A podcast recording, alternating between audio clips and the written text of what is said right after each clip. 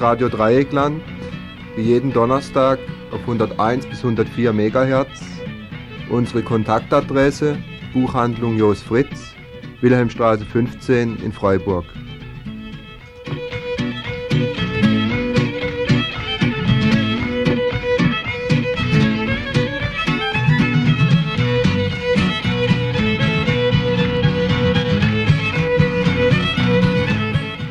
Radio Dreiklang jeden Donnerstag um Viertel vor acht auf 101 bis 104 Megahertz. Ihr könnt uns anrufen, während die Sendung läuft, und zwar unter der Nummer 37456.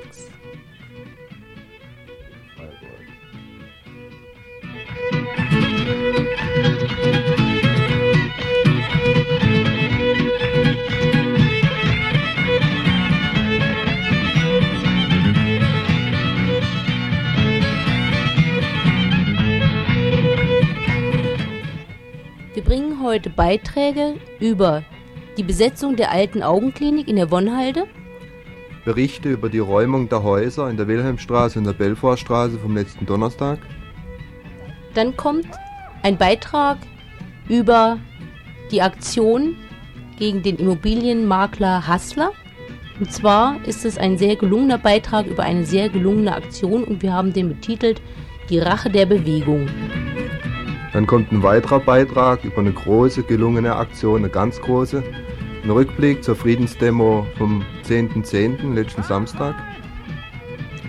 Dann kommt ein Beitrag über Jakob Moneta zur Friedensbewegung. Da war eine Veranstaltung in der Freiburger Gaststätte Weststadion.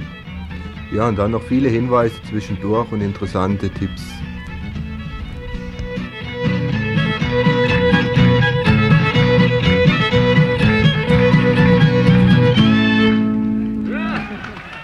So, der kommende Beitrag, in dem geht es um die Besetzung der ehemaligen Augenklinik in der Wonnhalde durch eine Gruppe von äh, Müttern samt Kindern. In der letzten Woche die Wonnhalde besetzt. Könnt ihr mal erzählen, erstens, was das ist für ein Haus, wer ihr seid und wie der Zustand von dem Haus ist? Das Haus ist die alte Augen, die ehemalige Augenklinik, liegt mitten im Wald in so einem Villenviertel drin. Wir sind insgesamt 30 Leute, davon 14 Kinder. Das Haus ist baulich in einem guten Zustand. Äh, die Heizung ist angeblich unwirtschaftlich. Ansonsten ist das Haus ziemlich gut in Schuss. Wem gehört denn das Haus? Habt ihr mit den Eigentümern Kontakt aufgenommen? Der Besitzer ist das Kloster Trudberg im Münstertal, die allerdings mit uns nicht verhandeln wollen und sich ganz kurzfristig entschlossen haben, das an die Caritas zu vermieten oder zu verpachten, was noch nicht ganz klar ist. Zu dem Zeitpunkt, wo wir besetzt hatten, war, existierten Abrisspläne für das Haus. Und kaum waren wir zwei Tage drin, war es halt klar, dass die Caritas das übernimmt. Sowohl das Kloster Trudberg als die Caritas wollen mit uns nicht verhandeln. Und warum wollen die nicht mit euch verhandeln? Gibt es da konkrete Anhaltspunkte für? Die verhandeln nicht mit Besetzern. Wir haben mit dem Vertreter der heiligen Nonnen von St. Trudberg geredet und der verhandelt eben nicht mit Rechtsbrechern, er sagt, Recht und Ordnung muss sein und ähm, will halt mit den, diesen illegalen Besetzern nichts zu tun haben. Ähnlich als zweiten Punkt, weshalb er mit uns nicht verhandelt, führt er an, er habe einen Vertragspartner, durch den er ähm, gebunden sei. Der Vertragspartner ist die Caritas. Und die Caritas, die Pläne von der Caritas sehen nun so aus, dass sie uns raus haben wollen und Behinderte rein. Für uns ist es ein Ausspielen, eine soziale Randgruppe gegen die andere. Wir werden vertrieben mit dem Argument, man braucht Wohnraum für Behinderte. Anderswo werden Besetzer mit dem Argument rausgetrieben, dass, kinderreiche, dass Wohnungen für kinderreiche Familien entstehen sollen. Da muss ich kurz unterbrechen. Also was das mit den äh, kinderreichen Familien angeht, meistens wird nicht dazu gesagt, was diese Wohnungen letztendlich kosten sollen. Oder es wird kurz und knapp gesagt, die, es werden Eigentumswohnungen gemacht, aber auf den Preis wird im Grunde nicht eingegangen. Also sozial Schwache werden im Grunde überhaupt nicht berücksichtigt. Es ist uns schon, es ist uns auf jeden Fall klar, dass die Wohnungen, die saniert werden, wo heißt, dass kinderreiche Familien reinkommen, nicht für uns geschaffen werden, weil wir haben das Geld nicht, um solche Wohnungen zu bezahlen. Zum Teil suchen wir schon ewig lang nach Wohnungen und bekommen keine.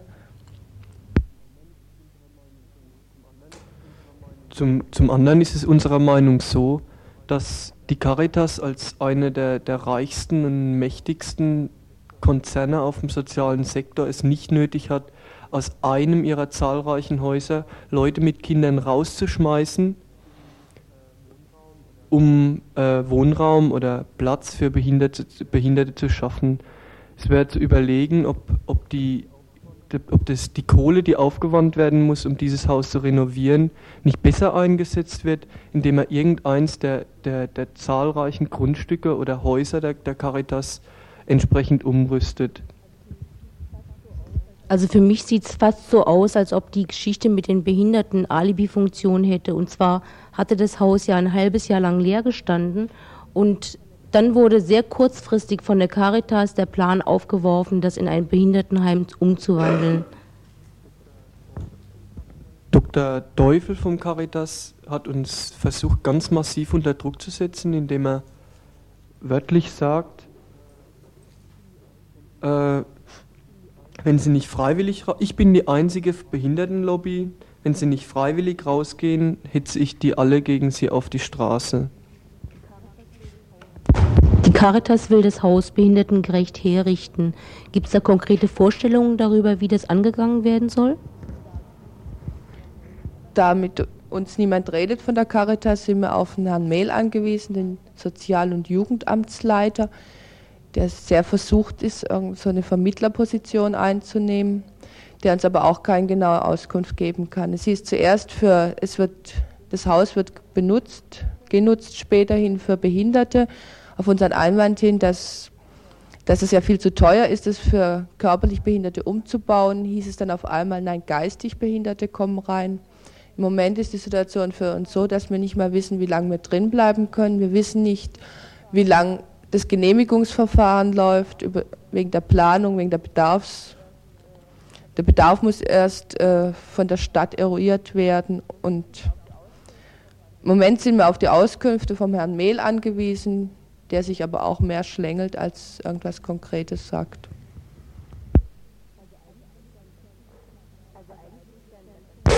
Also eigentlich ist ja ein ganz schöner Hammer, was ihr mit euren Kindern macht. Die laufen bei den Demos hinterher, gerade kurz vor der Bullenkette mit Schwerbewaffnung und jetzt sind sie schon dabei, ein Haus zu besetzen. Wie stellten ihr euch das eigentlich vor? Ja, wir haben halt einfach keinen Bock mehr auf, auf diesen drei Zimmer, drei wo man die Kinder nicht rauslassen kann, wo man die Kinder praktisch ständig aber aufsichtigen muss. Wo, die Mütter total isoliert sind in ihren äh, Ein- oder zwei Zimmerwohnungen oder Apartments, die sie kaum bezahlen können. Wir, wir wollen, dass unsere Kinder einigermaßen kinder- und menschengerecht aufwachsen. Und es ist einfach in dieser Isolation, in der wir im Moment wohnen, nicht möglich. Zumal ein Großteil von uns für seine teure Wohnung so arbeiten muss, dass er einfach für seine Kinder keine Zeit hat. Wir wollen zusammenwohnen, um uns gegenseitig helfen zu können mit unseren Kindern. Wir wollen mehr Spaß haben mit unseren Kindern. Und wir glauben, dass es mit dem Haus in der Wonnhalde einfach besser möglich ist, beziehungsweise dass es, dass es einfach da draußen ganz toll ist, weil wir sind da mitten im Wald, da ist ein Spielplatz nebendran, da läuft ein Bach unterm Haus vorbei, da sind, Weiher, sind kleine Weiher, da fahren keine Autos, wir könnten uns Tiere halten, die Kinder könnten halt direkt neben, direkt im Bereich der Stadt wie auf dem Land aufwachsen. Und das ist halt ein großer Unterschied zu, zu, dazu, ob man in der, in der Viera oder mitten in der Stadt wohnt. Ja, momentan sieht die Situation ein bisschen schwieriger aus, weil alles noch ziemlich im Unklaren ist. Könnt ihr mal über die Schwierigkeiten was erzählen, die ihr momentan in dem Haus habt?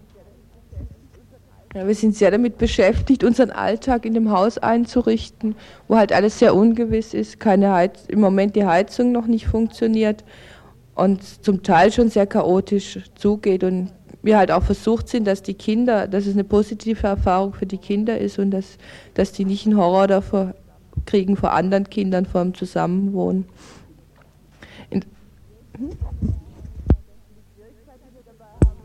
Und die Schwierigkeit, die wir dabei haben, ist halt, dass wir ziemlich isoliert sind. Wir haben kaum Energie und Zeit, groß an die Öffentlichkeit zu gehen, weil uns im Moment es schon wichtiger ist, dass es halt nicht an Kindern abgeht. Und insofern kommen wir uns zum Teil auch ein bisschen isoliert vor von der Bewegung da wir halt nicht überall sind, unser Haus relativ zugemacht haben, wir haben unten Kaffee eingerichtet. Freuen wir uns, wenn Leute kommen, aber versuchen halt die Opernräume einigermaßen ruhig zu halten. Weil für die Kinder ist das halt total neu und ist zum Teil schon wahnsinniges Chaos. 14 Kinder auf einem Haufen, das von Säugling, drei Monate ist die kleinste bis, bis sechs Jahre es gibt unheimlich tolle Situationen zwischen den Kindern, wo sie ganz gut miteinander spielen und auch also die richtige Geschwistersituation haben und halt rauskommen aus, aus ihrem Familienghetto oder mit Mutter allein wohnen und man auch merkt, wie sie aufblühen. Aber auf der anderen Seite ist es halt alles sehr neu, sowohl für die Kinder als auch für uns in so einem großen Rahmen zusammenzuwohnen. Ihr habt vor, in dem Haus vorläufig mal drin zu bleiben. Ja, wir, haben auf, wir, werden, wir werden uns auf gar keinen Fall von diesem Moloch Caritas, der mit seinem erhobenen moralischen und finanziellen Zeigefinger uns in unsere drei, zwei und ein Zimmerwohnung zurückdrängen will, rausschmeißen lassen. Wir werden auf jeden Fall versuchen, zusammenzubleiben, unsere Kinder und wir wollen zusammenbleiben. Wir lassen uns von dem Klüngel Kirche, Caritas und Kloster nicht einmachen. Thank you.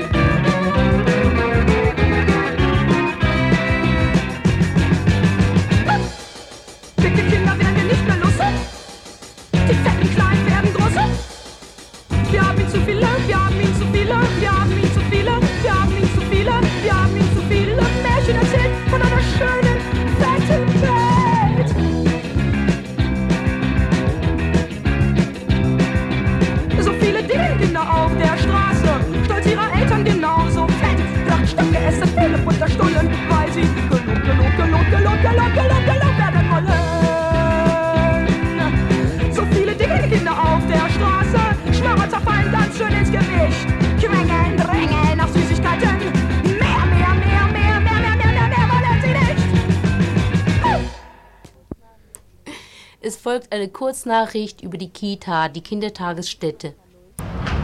So, jetzt gibt es noch ein paar Neuigkeiten aus der Kindertagesstätte. Unsere Nutzungsverträge, die ja abgelaufen sind Ende August, haben wir durch einigen Druck erreicht, dass wir trotzdem noch drin bleiben können. Bis 31.12. allerdings. Uns wurde zugesichert, dass sich die Herren in der Verwaltung und vom Sozial- und Jugendamt darum kümmern, uns eine Alternative zu bieten, was bis jetzt noch nicht passiert ist. Es war am 5. Oktober eine Finanz- und Verwaltungsausschusssitzung des Gemeinderates, in der alle Parteien von Grünen bis CDU gegen uns gestimmt haben. Das heißt, sie haben die Finanzierung des Umbaus der Kita befürwortet. Was für uns bedeutet, für die vier Kindergruppen, die im Moment drin sind, dass wir raus müssen. Dieser Finanzierungsausschuss äh, bot wohl die letzte legale Möglichkeit, über die Erhaltung von der Kita weiter zu verhandeln. Es stellt sich die Frage, warum sämtliche Gemeinderäte abgelehnt haben, sich mit diesem Problem in der Hinsicht zu befassen, dass die Kita bestehen bleibt. Am letzten Donnerstag sind die Häuser geräumt worden. Und dazu hat uns jetzt auch noch ein Beitrag erreicht, der einiges ein bisschen anders darstellt, wie man es wieder hätte können in der BZ zum Beispiel nachlesen. Da war ja auf der ersten Seite rechts oben gleich ein Bild, wo ein Demonstrante darstellen soll, der gewalttätig gegen Polizisten vorgeht. Und es ist klar, dass die BZ damit wieder suggerieren will, dass bei den Räumungen wieder Gewalt von den Demonstranten ausgeübt worden sind, dass es ein weiterer Beitrag zur Kriminalisierung ist und dass es in der Realität, in der Wirklichkeit an dem Donnerstag ganz anders ausgesehen hat und wo gezeigt wird, wie Gewalt von der Polizei konstruiert wird, weil nämlich dann mangels Masse keine Nachzuweise ist. Das zeigt der kommende Beitrag jetzt. Am letzten Donnerstag war ich bei den Leuten, die gegen die Räumung der besetzten Häuser in der Belfortstraße und der Wilhelmstraße protestiert haben. Während die Polizei die Wohnung in der Wilhelmstraße 11 aufgebrochen hat, haben so Polizeigreiftrupps mehrmals versucht, angebliche Eierwerfer festzunehmen. Bei einem von den Versuchen kam es dann zu einer Rangelei zwischen Bütteln und Demonstranten vor der Wilhelmstraße 36. Ich bin da einige Meter weiter weggestanden, als ich plötzlich von hinten gegriffen und wegschleift wurde. Als ich dann so kapiert habe, was los war, hat mich die staatliche Ordnungsmacht in die Wohnung in der Wilhelmstraße 11 verfrachtet. Da ist mir dann eröffnet worden, dass ich in so einen Grünberockter zwischen die Beine gedreht haben soll. Inzwischen kann ich klar beweisen, dass ich dieser furchtbare Übeltäter nicht war. Mein Festnahme ist Teil von der Kriminalisierung von einer Bewegung. Irgendjemand wird rausgegriffen und dann wird ein Vorwurf zurechtgebastelt. Ähnlich war es ja auch abends bei der Demo, als drei Leute verhaftet wurden. Uns soll klar gemacht werden, dass es eben jeden treffen kann, der auf die Straße geht. Von der Wilhelmstraße aus bin ich dann in die LPD in der Bissierstraße gebracht worden. Nach der ED-Behandlung wurde dann zu den anderen Festgenommenen, die morgens, also in die Häuser festgenommen worden sind, gebracht und mit denen zusammen in so einen Gefangenentransporter gesteckt. Die meisten von uns wurden dann am Nachmittag wieder rausgelassen. Dafür haben sie, uns extra nach St. George gefahren. Fünf Frauen haben dann die Vereinigte Staatliche Ordner nach Breisach in Polizeigewahrsam gebracht. Die sei nämlich potenzielle Wiederbesetzerinnen und würde dann sofort das nächste leere Haus besetzen, war die Begründung. Die Frauen waren dann in Breisach eingesperrt bis Viertel nach zehn nachts. Das war doch gar nicht alles, was an Gewalttätigkeit von den Bullen ausging am letzten Donnerstag, als die Häuser geräumt wurden. Ähm, das, was ich selber auch gesehen habe, dass zwei Frauen zusammengeschlagen worden sind und die eine mit dem Krankenwagen abtransportiert worden ist, blutüberströmt. Und zu dem Vorfall werden auch noch Zeugen gesucht und die das gesehen haben. Und ihr könnt dann in Jos Fritz und dort äh, eure Adresse hinterlassen wegen den Zeugen. Und jetzt zu der gleichen Geschichte zu den Häusern, die bis zum letzten Donnerstag besetzt waren, noch ein paar nähere Ausführungen. Wir möchten jetzt noch was zur Willi 5 sagen, dass die geräumt worden ist am 8. Oktober mit den anderen Häusern zusammen mit der Belfortstraße 21, 28 und der Wilhelmstraße 11. Das ist ja wohl ziemlich den meisten Leuten bekannt. Zu der Besetzung kann man sagen, bei uns im Haus war ein ziemlich gutes Gefühl da, gerade weil eben auch die Belfort 21 und 28 besetzt war, dass man irgendwie so im ganzen Viertel das Gefühl hat, das ist, da fühlen wir uns zu Hause, da fühlen wir uns wohl. Und dazu kam dann noch am Freitag nach unserer Besetzung die Wilhelmstraße 11 und dann auch noch das AZ. Und zum Zusammenleben im Haus kann man sagen, dass es natürlich sehr hektisch und sehr chaotisch war. Es war halt eine Besetzung und kein einfaches Wohnen. Und trotzdem ist unter uns sehr viel passiert. Also haben wir uns kennengelernt, sind ziemlich viel Auseinandersetzungen abgelaufen unter uns. Und was da eigentlich alles war oder wie, wie stark wir das auch wollten und gebraucht haben, das merken wir jetzt, wo wieder alle zerstreut sind, jeder in einer Wohnung, in einer WG, für sich allein. Und die Schwierigkeiten, sich zu treffen oder auch in Kontakt zu bleiben, sind ganz andere, wenn man zusammen ein Haus hat, zusammen eine Wohnung hat. Was man noch sagen kann oder sagen muss, sind, dass schon also Fehler gemacht worden sind, also von uns vom Haus und wahrscheinlich von allen Häusern zusammen. Und zwar, glaube ich, ein ganz großes Manko war, dass viel zu wenig Öffentlichkeitsarbeit geleistet worden ist. Das hängt natürlich zum einen damit zusammen, dass es ein Wohnhaus war, wo es schon ziemlich schwierig ist, wenn das Haus ständig offen ist, ständig Leute rumlaufen. Und nicht zu vergessen ist halt auch, dass sobald Leute rumlaufen, die man nicht kennt oder die irgendwie ein bisschen anders aussehen, dann das Misstrauen auftaucht, sind der Spitzel, sind es keine und man sich dann auch nicht mehr wohlfühlt und auch nicht mehr ruhig zugucken kann, wie jemand da das ganze Haus marschiert. Zum anderen war natürlich ein paar Tage nach unserer Besetzung die AZ-Besetzung und alles, was öffentlich war, was im größeren Rahmen ablief, also Kultur, Filme, Pläne, Besprechungen, hat sich dann natürlich im AZ abgespielt, weil da einfach die Räume da waren. Das war dann gut unsere, der öffentliche Teil von der ganzen Besetzung im Grün. Und als drittes, was sicher auch sehr viel ausgemacht hat, dass wenig nach außen kam und sich sehr viel innerhalb vom Haus oder unter der einzelnen Häuser im Häuserrat auf dem Plenum abgespielt hat, das waren diese ganzen Streitereien über Miet- und Nutzungsverträge. Und die haben uns wirklich tagelang so in Anspruch genommen und so viel von unserer Energie weggefressen, dass wir kaum mehr dazu gekommen sind, darüber rauszugehen und darüber raus andere Sachen zu machen. Und gut, so Sachen wie zum Beispiel die Öffentlichkeitsarbeit ziemlich vernachlässigt haben deswegen.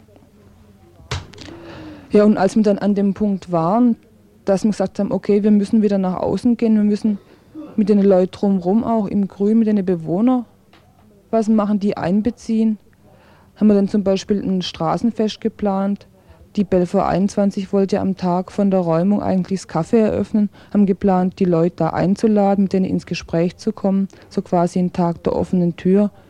Gut, und da ist uns halt voll die Räumung reingeplatzt und das konnte alles nicht mehr verwirklicht werden. Also zur Räumung selber können wir sagen, dass wir in der Wilhelmstraße 5 im Gegensatz zu den anderen wenigstens noch das Glück und die Zeit hatten, äh, dass wir unsere Barrikaden bauen konnten und uns noch ein bisschen beruhigen und sammeln konnten und außerdem ein bisschen Stimmung auf der Straße zu machen, also mit Farben und Musik und so weiter. äh, ja, die Räumung lief eigentlich ziemlich normal ab. Wir wurden alle natürlich abgeführt und mit den anderen zusammen in die Bissierstraße aufs Revier gebracht. Da passierte dann das übliche ED-Behandlung und gewisse Schikanen. Zum Beispiel wurden wir zum Teil einzeln eingesperrt und wir mussten uns ziemlich, äh, wir mussten ziemlich schreien und uns, und uns bemerkbar machen, wenn wir wenigstens mal aufs Klo wollten. Dann wurden gegen drei oder gegen zwei einige von uns freigelassen, die wurden aber in St. Georgen einzeln ausgesetzt und konnten dann nach Haus marschieren. Fünf Frauen wurden nach Breisach verfrachtet. Und zwar haben wir später erfahren, die Begründung von Herrn Brugger vom Amt für öffentliche Ordnung lautete, äh, wir müssten noch in Polizeigewahrsam bleiben, weil die Gefahr bestünde, wenn sie uns rausließen, würden wir gleich wieder ein Haus besetzen. Okay, über kurz oder lang wird sich schon wieder was tun, weil unsere Devise ist, wer sich bremst, dem quietscht die Seele. So, jetzt möchte ich noch einen kurzen Hinweis zwischen reinschieben über einen Prozess, der morgen Freitag um 8.30 Uhr im Amtsgericht läuft Und zwar geht es da um einen Trillerpfeifendiebstahl. Zu der Sache muss ich noch einen allgemeinen Hinweis geben. Und zwar kosten die Prozesse einen Haufen Geld. Da gibt es ein Prozesskonto für, auf das man spenden kann. Das Prozesskonto ist auf den Namen Marie-Louise Vanoli mit V, Volksbank Freiburg und die Nummer ist 57 11 703.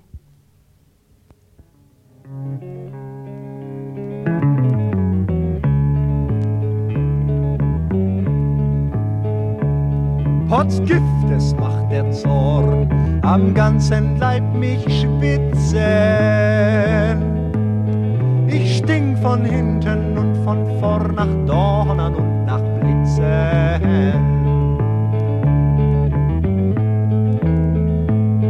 Es fangt der Grimm in mir wie Feuer an zu glosen.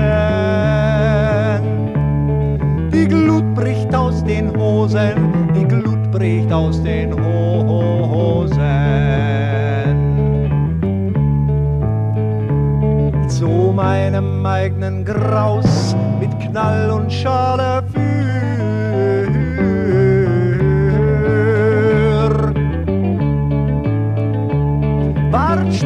Der Skapin, ich werde dich christieren. Und dir mit Terpentin den breiten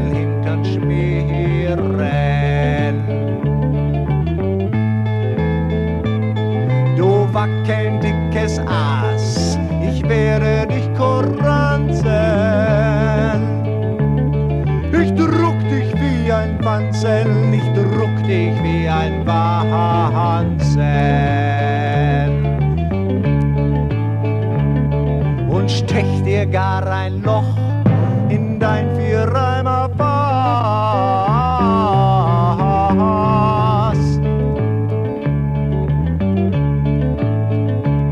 Sollst du nus weißer mich um meinen Schatz bemausen. War blunzen, ich will dich dafür mit Kolben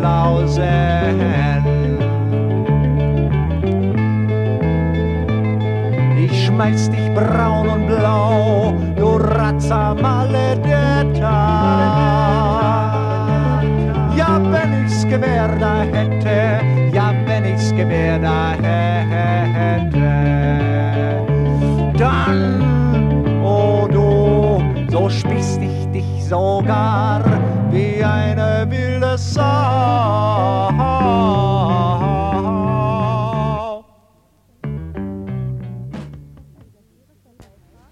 Als nächstes kommt ein satirischer Beitrag zu einer echten Gegebenheit.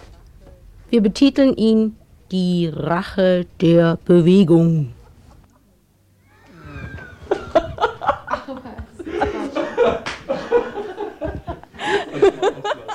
Guten Abend. Guten Abend, meine Damen und Herren. Ich begrüße Sie zu unserer Direktübertragung aus unserem Studio aus einem sehr aktuellen und pfiffigen Anlass, der hier neulich in Freiburg passierte.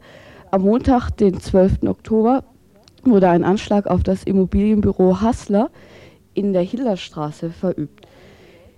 Ähm, wir haben nun hier einige Leute, die direkt betroffen waren, in das Studio eingeladen, äh, damit sie uns etwas über diese Vorfälle erzählen.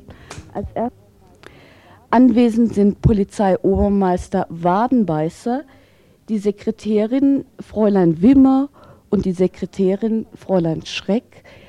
Herr Hassler konnte heute Abend zu unserem großen Bedauern leider nicht anwesend sein, da er zurzeit in einem Luftkurort weilt, um sich zu sanieren, äh, ich meine zu kurieren, äh, regenerieren. Ich, äh, wir müssen den Namen leider verschweigen des Luftkurorts, weil mit weiteren Anschlägen gerechnet werden muss. Fräulein Wimmer, Sie möchte ich, an Sie möchte ich zuerst das Wort richten.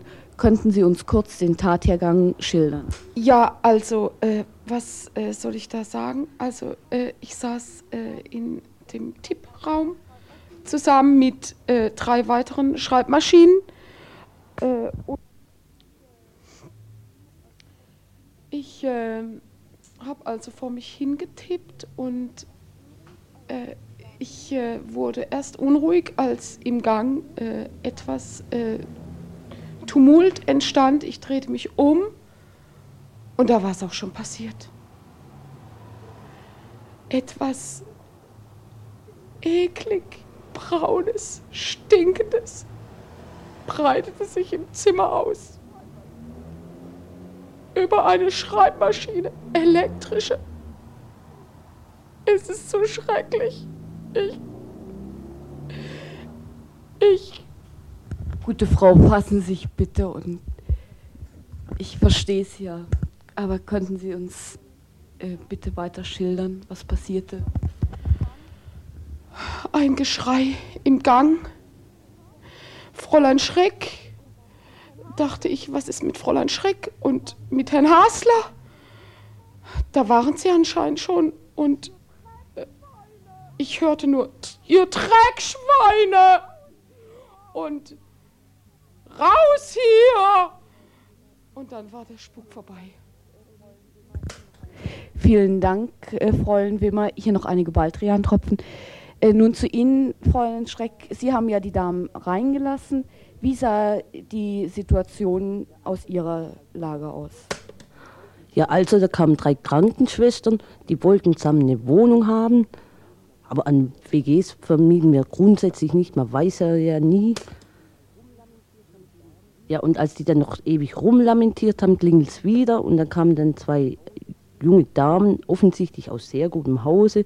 Und die wollten dann ein Haus mieten, gingen dann aber nach hinten in ein Zimmer.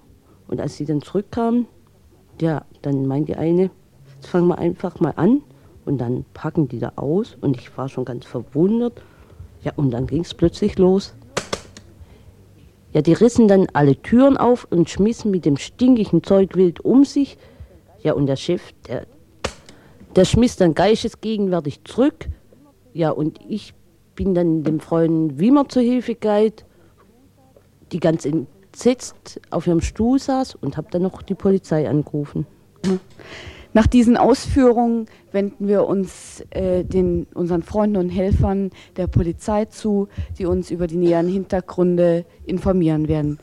Äh, Polizei, Herr Polizeiobermeister Wadenbeißer, an Sie richte ich nun das Wort. Ja, wie ähm, unsere Ermittlungen zweifelsfrei ergeben haben, ähm, sind die Täter wohl eindeutig äh, dem Kreis der sogenannten Müsli-Szene zuzuordnen. Dafür spricht im Übrigen auch das verwendete Tatmaterial, das auf biodynamischer Basis beruht.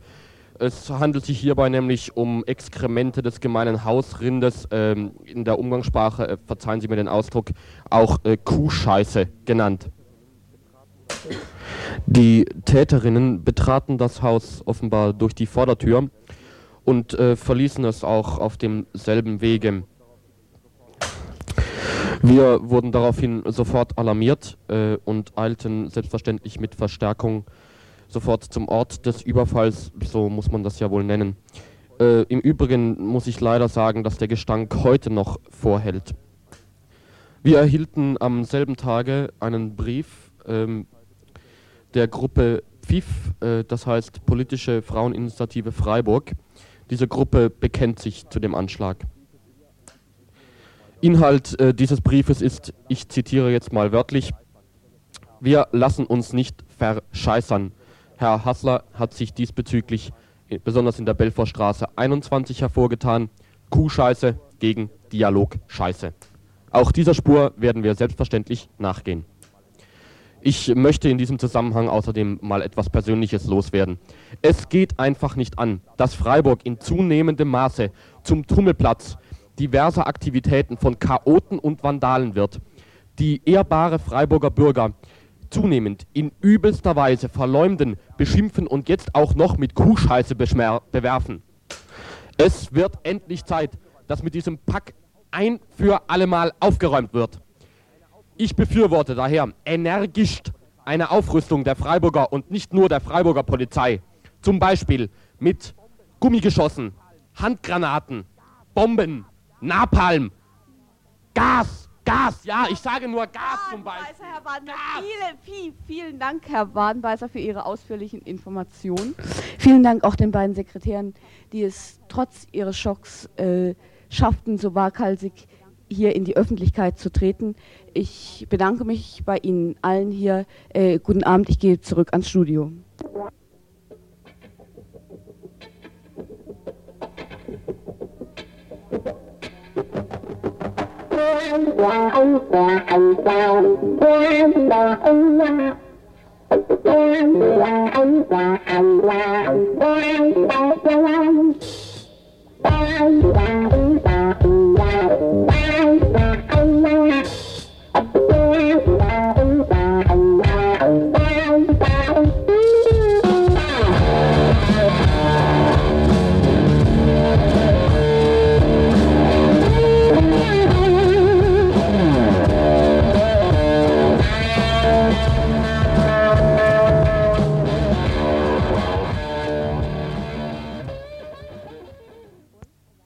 Rückblick auf die große Friedensdemo in Bonn, Eindrücke, kritische Anmerkungen, Hoffnungen, Erwartungen.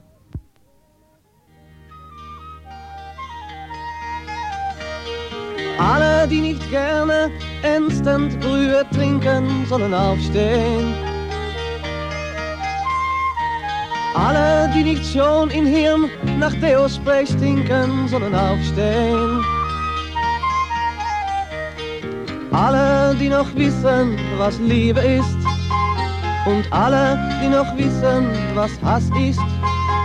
Und was wir kriegen sollen, nicht das ist, was wir wollen, sollen aufstehen.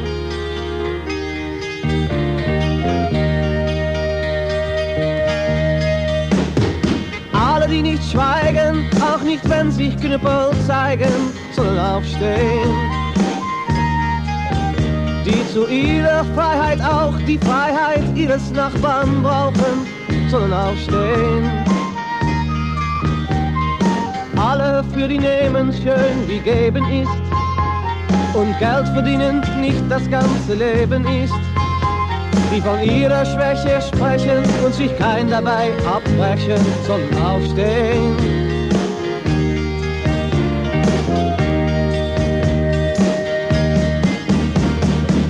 So viele, die wie du auf bessere Zeiten warten, wo keiner sich mehr Angst um morgen macht. Aber unser Morgennot kommt nicht nach einer durchgeschlafenen Nacht.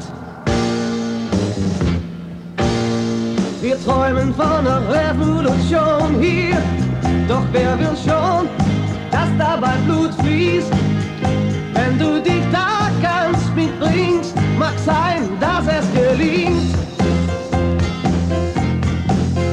Ganz und deinen Traum mitbringst, mag sein, dass es gelingt.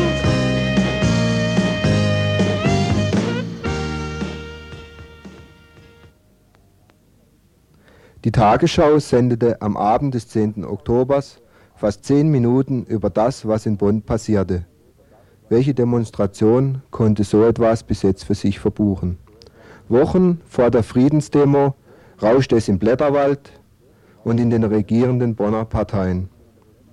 Die größte Massendemonstration in der Geschichte der Bundesrepublik brach mit ihren 300.000 Demonstranten alle Rekorde.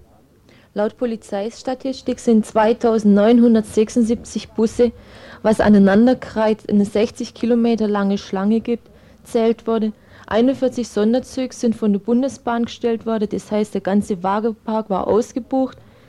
2570 registrierte PKWs, registriert von wem wohl?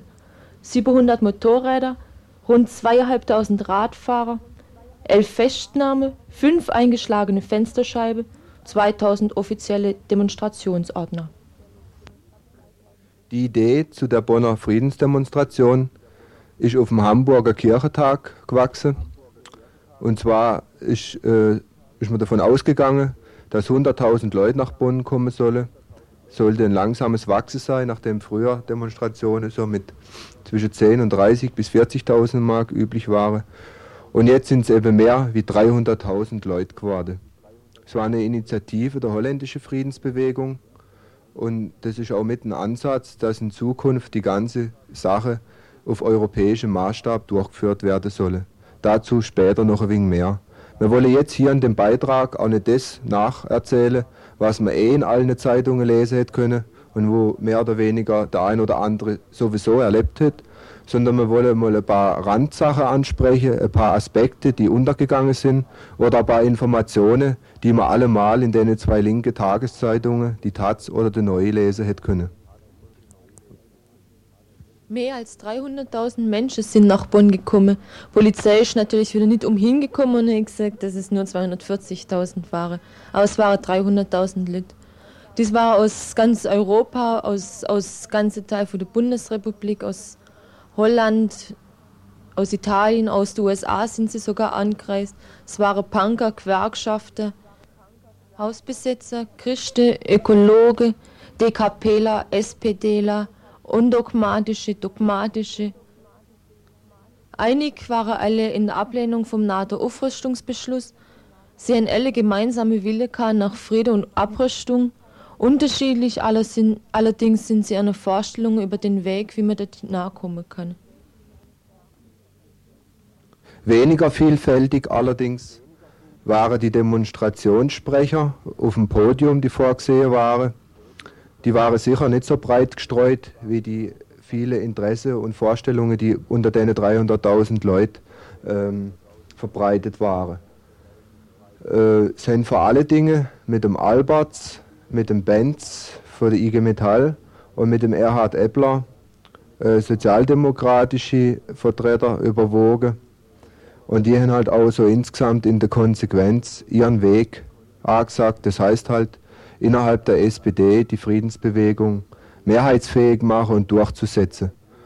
Und so stark die Worte und die Beiträge, gerade zum Beispiel vom Eppler waren, dass er klar und deutlich Stellung genommen hat, äh, was dran ist an dem ganzen Geschwätz mit der Überlegenheit des Warschauer Paktes im atomaren Bereich, dass das eben größtenteils noch Propaganda und Lüge sind. Äh, das haben auch viele andere äh, Demonstrationsredner wiederholt so konsequent auch da also richtige Sachen gesagt hat, ähm, ist er allerdings dann wieder nicht gesehen, wenn es darauf angekommen ist, zur SPD Stellung zu nehmen. Das heißt, das allgemeine Geschwätz, was vorher auch schon in der Zeitung immer wieder zu lesen war, dass diese Demonstration, dass diese Hunderttausende äh, von Demonstranten sich nicht gegen die jetzige Regierung wenden, das ist auch da wiederholt worden in der Konsequenz. Und sie wird halt mehr oder weniger versucht, dass die SPD als Friedenskraft insgesamt eben noch äh, die atomare Aufrüstung verhindern könnte und dass das die Bundesregierung könnte. Und auch hat sicher viele, die deren Meinung nicht sind, und da steht auch eine ganz klare Gefahr drin, dass die Bewegung zum Beispiel äh, von der SPD okkupiert wird, indem sie sich an die Spitze setzt und dann langsam aber sicher eingeschläfert wird und wieder auf einer Ebene, wo die große Teile der Bevölkerung am Widerstand nicht mehr beteiligt sind, nämlich auf Ebene von Verhandlungen und so weiter, eine Kompromiss äh, betrieben wird, die letztendlich eine Stationierung vielleicht doch nicht verhindert. Und obwohl da die Demonstrationsteilnehmer wohl alle ein Großteil anderer Meinung war, wie die, wo auf dem Podium geschwätzt haben, haben sie alle geduldig zugehört. Niemand ist ausgepfiffen worden, außer dem Gewerkschafter. Ja, der Benz ist also ganz sicher richtig auspfiffen worden. Er ist einerseits ein Mann, der unter Androhung des Ausschlusses aus der Gewerkschaft hier gesprochen hat und hat sich deswegen wohl, damit es eben nicht passiert, auch versichern müssen, dass er trotzdem noch im DGB wiederarbeiten kann und hat also die DGB als einer der aktivsten und wichtigsten Friedensorganisationen dargestellt und er hat da natürlich entsprechend äh, Missfallenskundgebungen gekriegt wenn man nämlich jeder weiß ja, dass der DGB seine gesamte Organ Mitgliedsorganisationen nahegelegt hat, beziehungsweise sogar verboten hat, an der Demonstration nicht teilzunehmen, weil sie kommunistisch unterwandert wäre, einseitig wäre und so weiter. Und jeder Gewerkschafter, der eben da war, musste als Einzelperson auftreten. Im Bus hat man viel gesehen, IG Metaller vor allen Dingen, die ihr Abzeichen dran gehabt haben und unten dann stand privat. Das heißt also, dass Zehntausende und Abertausende von Gewerkschafter vorhanden waren und dass äh, unserer Meinung nach der DGB eine ganz schöne Schlappe erlitten hat, nämlich dass die Gewerkschafter demonstrieren gegangen sind, obwohl eben der Vorstand und die ganze Funktionäre dagegen waren. Und das ist sicher wichtig für die Friedensbewegung, denn langfristig ist es das, hat halt der Eppler wieder gesagt, und das sagen viele andere, sicher notwendig, dass die Arbeiterbewegung, dass große Teile der Arbeiterschaft eben diesen Friedenskampf mit unterstützen müssen und sich nicht weiter an der Nase rumführen lassen dürfen von den falschen Demagogen und Lügner. Atomkraftwerke sind, soll aufstehen. Die Angst vor Plastikwaffen haben in der Hand von einem Kind, soll aufstehen. Alle, die ihr Unbehagen immer nur im Magen tragen, nicht wagen, was zu sagen, nur von ihrer Lage klagen, sollen aufstehen.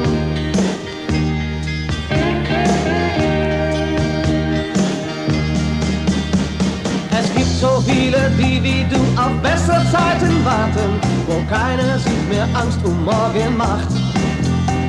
Aber unser Morgenrot kommt nicht nach einer durchgeschlafenen Nacht. Wir träumen von einer Revolution hier, doch wer will schon, dass dabei Blut fließt?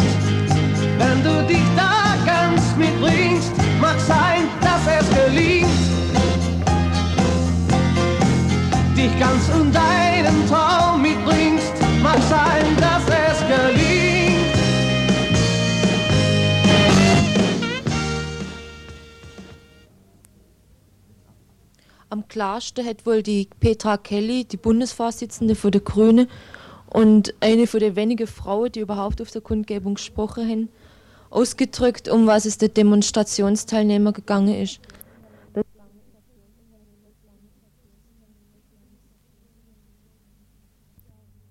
Sie da im Eppler und im IG Metall Hauptvorstandsmitglied Benz widersprochen hat.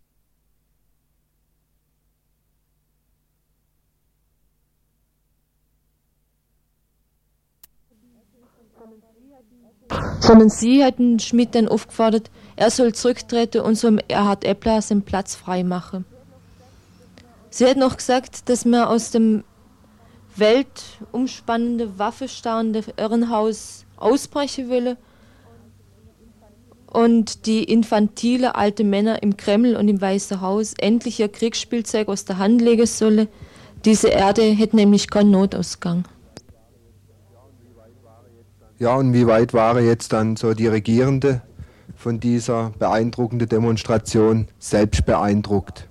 Gleich am nächsten Tag kam er hören, und zwar von dem Bundestagsabgeordneten Erwin Horn, SPD, die NATO sei die stärkste Friedensbewegung. Er sagt, in Bonn habe aktive Minderheitsgruppe für Friede und Abrüstung demonstriert. Also aktive Minderheitsgruppe für die Bonn. Und der Präsident der Versammlung, äh, das alles ist gesagt worden auf der 27. Jahreskonferenz der NATO-Parlamentarier, der hat also gesagt, 300.000, das sind 60 Millionen, sind die Deutsche und das sind 300.000, ein verhältnismäßig kleiner Anteil. Und dieser kleine Teil an Dissidenten sprechen nicht für die Grundinteressen der deutschen Bürger. Die wissen schon, wie sie ihre Freiheit und, und ihre Art zu leben verteidigen möchten. Ja, das ist jetzt nur ein krasses Beispiel, wie man sowas ignorieren kann und wie man sowas gleich interpretiert. Dieser Abgeordnete Horn ist sowieso eine besondere Spezie. Er hat zusammen eine große Koalition gebildet, mangels Marschierer für seine Friedensidee. Haben sie sich ein Flugzeug geschadert für 1500 Mark, haben da eine lange Fahne hinter dran gehabt und auf der ist drauf gestanden, wer demonstriert in Moskau. Für 1500 Mark hätten sich die Herren das leisten können und haben immer fleißig über die Bonner Demonstration am Hofgarten kreisen lassen. Weitere Reaktionen von der SPD, der Peter Klotz, der Geschäftsführer, Bundesgeschäftsführer, wie auch der Vogt, das ist schon der ehemalige Juso-Chef, einer sogenannten linken Bundestagsabgeordnete, haben also nach wie vor gesagt, der Doppelbeschluss ist wichtig und zum Frieden kommt man nur, wenn man vorher aufrüstet, damit dann nachher man gemeinsam wieder abrüsten kann, die Russe dazu fordern kann. Die üblichen Argumente also einfach wiederholt. kann man nur hoffen, dass der Druck von unten, von der Basis her, weiter stärker wird und dass den Herren nicht so leicht fällt, äh, einen Tag nach, in Zukunft wie jetzt, ein Tag nach der großen Demonstration, das alte Gequatsche einfach zu wiederholen. Auf zu Männern schauen, sondern aufstehen.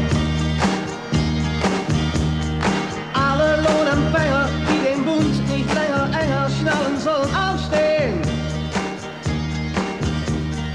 Alle Schwulen, die nicht um Toiletten buhlen, sollen aufstehen. Alle Alten, die sich nicht für ihre Falten schämen, sollen aufstehen. Alle Menschen, die ein besseres Leben wünschen,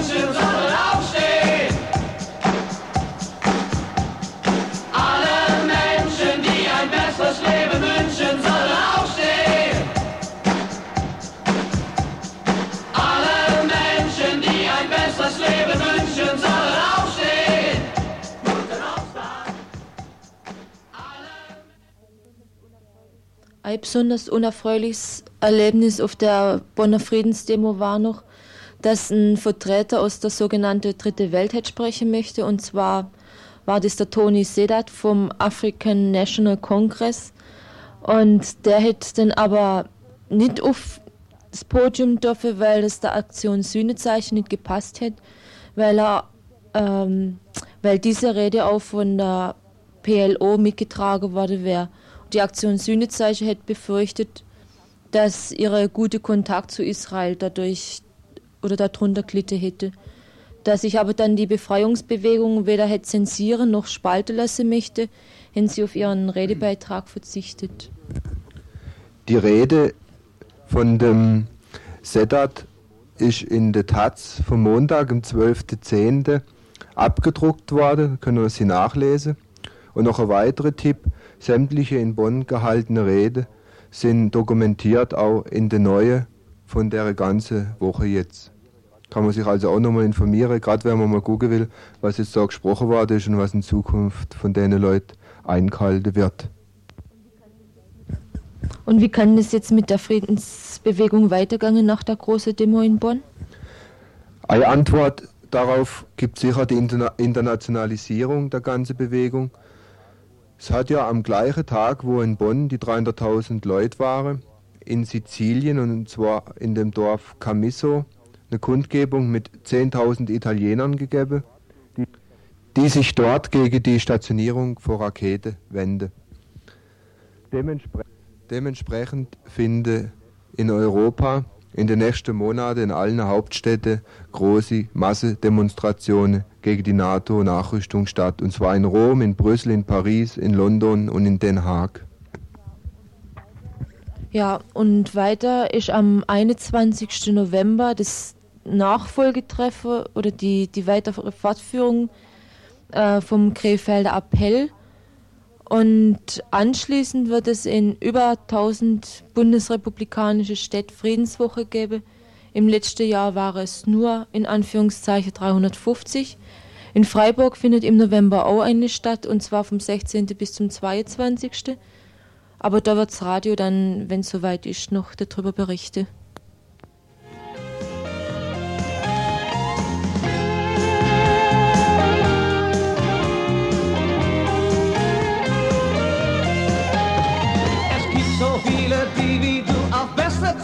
Warten, wo keiner sich mehr Angst um morgen macht. Aber unser Morgenrot kommt nicht nach einer durchgeschlafenen Nacht. Wir träumen von einer Revolution hier, doch wer will schon, dass dabei Blut fließt? Wenn du dich da ganz mitbringst, mag sein, dass es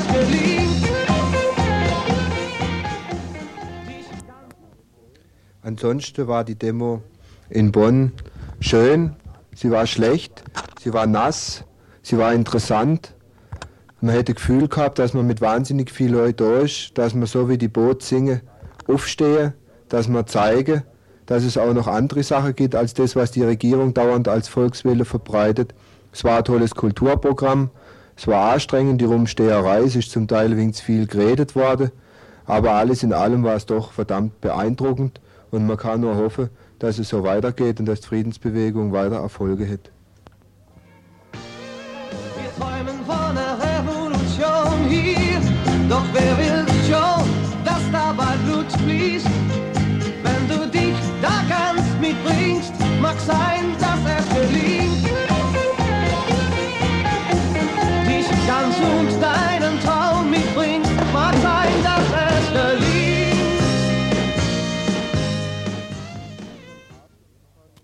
Gestern Abend fand in der Gaststätte Weststadion eine Veranstaltung statt zu dem Thema Gewerkschaften und Atomprogramm.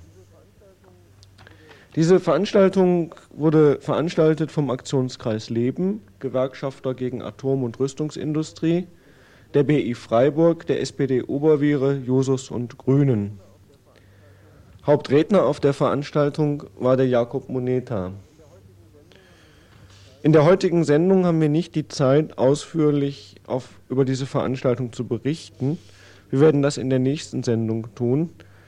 Ich meine, dass es gleichwohl wichtig ist, darauf hinzuweisen, dass das ein wichtige, wichtiges Thema ist. Denn ganz gleich, ob es Atomprogramm ist, ob es Rüstungsindustrie ist, ob es Dritte Welt ist, überall haben wir es mit dem Argument zu tun, durch Rüstungsindustrie, durch Exporte in die Dritte Welt, durch Atomindustrie würden Arbeitsplätze geschaffen.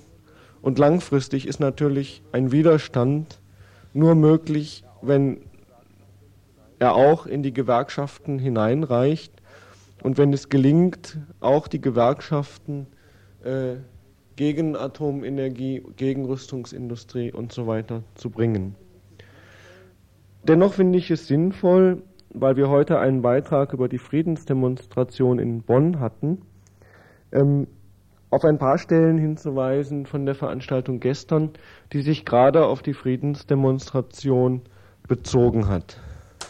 Wichtigste Diskussionspunkte gestern zu der Friedensdemonstration war einerseits die Haltung des DGB und die Anwesenheit von Gewerkschaftern auf der Friedensdemonstration in Bonn und zum anderen äh, wie man sich dazu stellt, dass der Äppler da nun gesprochen hat, ob man das gut findet oder schlecht oder ob man eine Gefahr darin sieht, die SPD könnte die Friedensbewegung kanalisieren oder ob es umgekehrt so ist, dass man durch eine Aktionseinheit, und da hat der Jakob Moneta genau definiert, was er darunter versteht, mit Sozialdemokraten es überhaupt erst möglich wird, die Basis auch der SPD, die wir ja schließlich brauchen, ähm, für äh, die Friedensbewegung oder für die Anti-AKW-Bewegung zu gewinnen. Der Jakob hat genau begründet, warum es für ihn so wichtig ist, gerade die Arbeiter in diesem Land äh, für die Friedens- und für die Anti-AKW-Bewegung zu gewinnen. Und wenn wir nicht gewinnen, können wir niemals für den Frieden kämpfen. Denn die einzige Möglichkeit, die es in gewissen Situationen gibt, ist natürlich zu streiken. Ist natürlich in bestimmten Situationen äh, zu sagen, wir machen nicht mehr mit, in der Form, die effektiv ist, die nicht nur eine Demonstration ist von einem Tag in Bonn, sondern die andere Auswirkungen hat. Ich war damals bei der Demonstration der 150.000 in Bonn gewesen gegen Atomkraftwerke. Und da ist mir genau dasselbe aufgefallen. Ich war nämlich auch bei allen Streikbewegungen in Baden-Württemberg. Wenn 100.000 Metallarbeiter gestreikt haben hier, und dann wurden im Allgemeinen dann 300.000 ausgesperrt, dann stand das Wirtschaftsleben still. Wenn 300.000 in Bonn demonstrieren, dann steht das Wirtschaftsleben noch lange nicht still. Das trifft dieses System. Und das ist die Waffen, die wir brauchen. Wir brauchen bloß nach Polen zu gucken, da sehen wir, wie effektiv das sein kann, sogar gegen ein totalitäres Regime.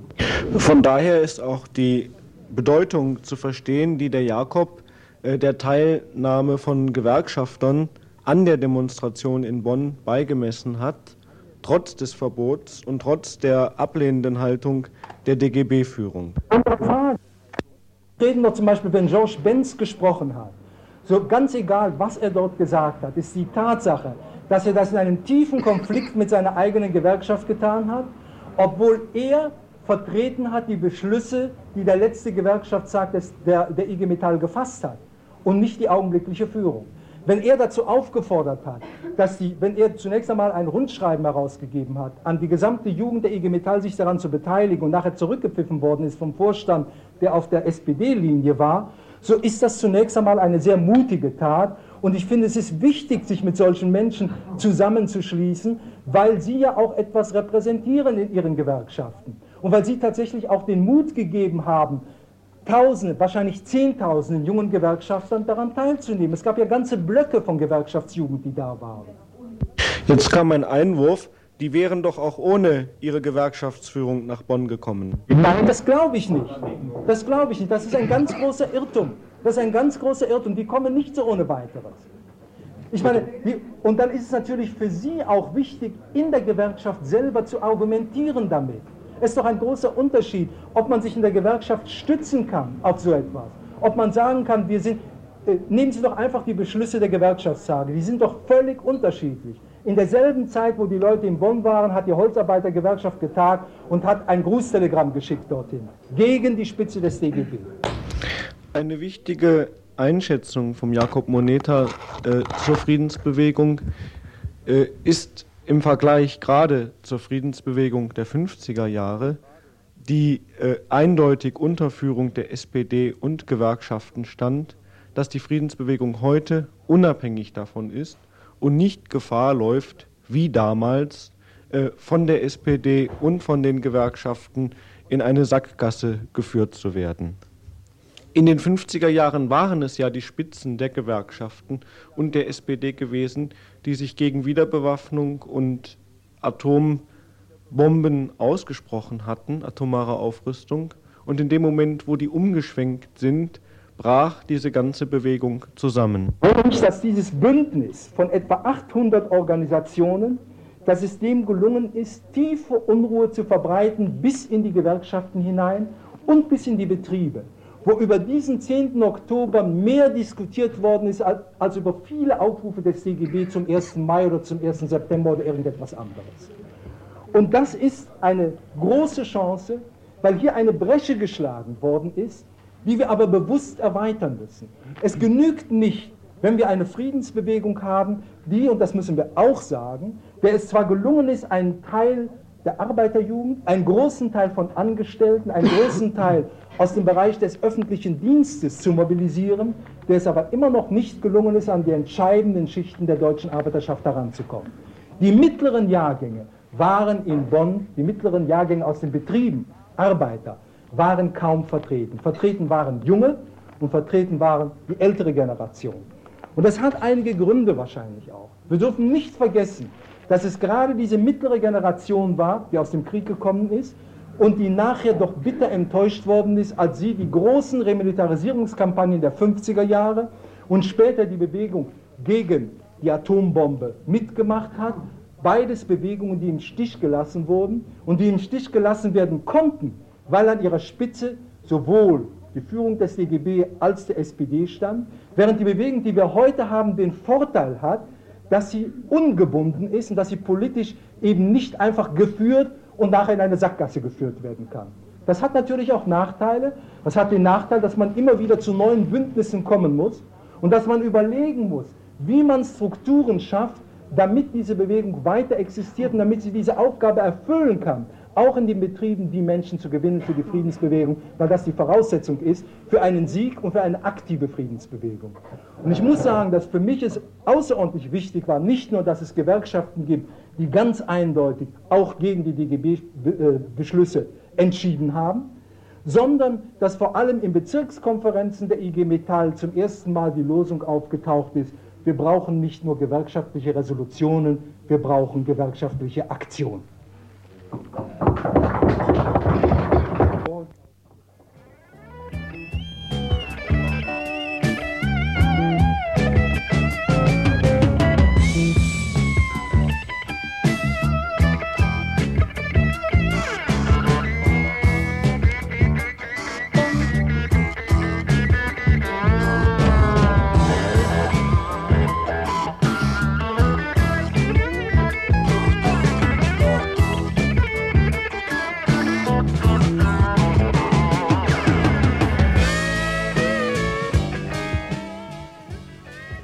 folgen Tipps und Trips aus der Region.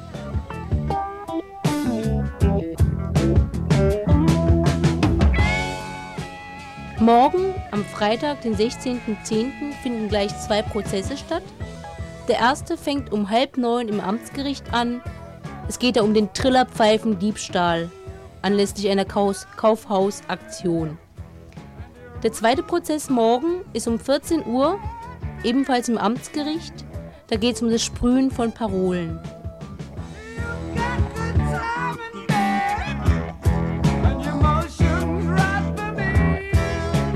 Jetzt noch ein paar kulturelle Hinweise. Am Samstag und am Sonntag jeweils um 20.30 Uhr in der Fabrik der Habsburger Straße spielt die Gruppe Schneewitter Schneewittchen. Am Samstag von 5 bis um 5 und um 9 und am Freitag um 7 Uhr kann man im kommunalen Kino den polnischen Film Arbeiter 80 anschauen.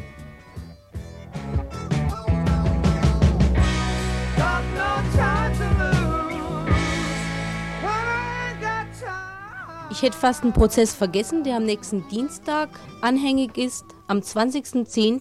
um halb neun im Amtsgericht. Die Anklage lautet auf Nötigung und es geht wieder mal um das Straßenfest in der Kaiser-Josef-Straße am 8.3. dieses Jahres.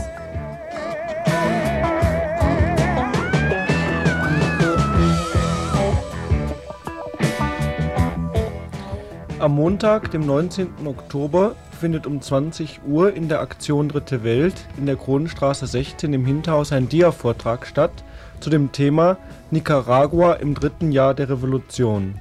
Der Dia-Vortrag ist von Ulla Allgeier, die arbeitet seit einem Jahr in einem Projekt zur Rehabilitation von ehemaligen Prostituierten in Corinto in Nicaragua. Montag, 19. Oktober, 20 Uhr, Kronenstraße 16, Hinterhaus in Freiburg.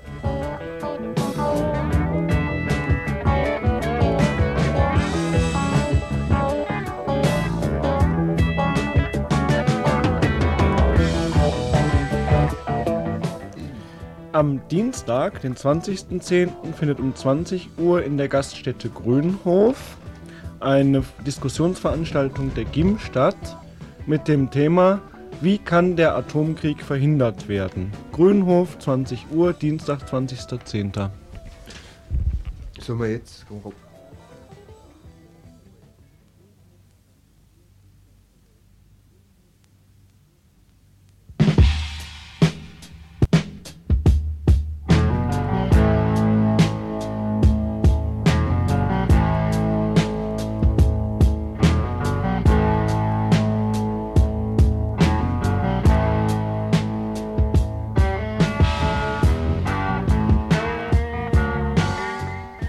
Jetzt noch eine längere Vorschau. Der Wiel-Prozess fängt wieder an. Also wahrscheinlich werde da die Plädoyers kalt und zwar am 27. und 28. Oktober in Mannheim. Und da werden wir wieder eine ausführliche Berichterstattung drüber machen. Wahrscheinlich in Form einer Sondersendung in der Woche, wo der Prozess läuft. Wir werden da noch Hinweise dazu geben, achtet also drauf. Und jetzt noch ein Programmhinweis für unser Radio am nächsten Donnerstag. Wir haben schon einen Beitrag der sich mit dem Überfall auf Radio Fledermaus, mit dem Polizeiüberfall in Münster beschäftigt und ein weiterer Beitrag zu dem Thema Gewerkschaften und Atomkraftwerke von der Veranstaltung vom Aktionskreis Leben, wo der Jakob Moneta dazu nochmal was sagen wird.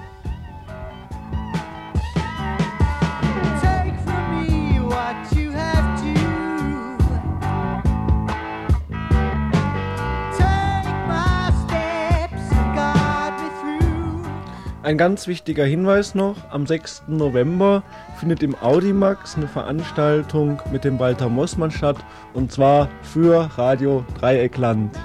Immer.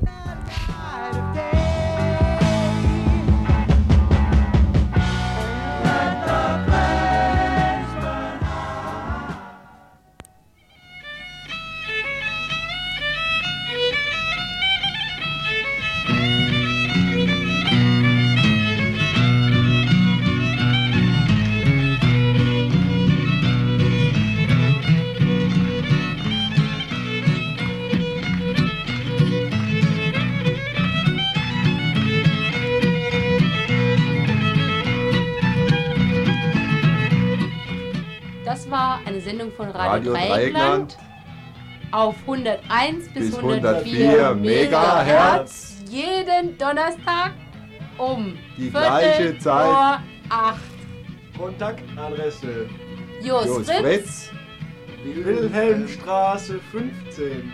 in Freiburg. Freiburg. Und unsere Telefonnummer 0761. 37456. Anrufen, aber sofort. Wir warten, warten. Warten. Immer noch. Also, bis zum nächsten Mal. Tschüss. Tschüss. Tschüss.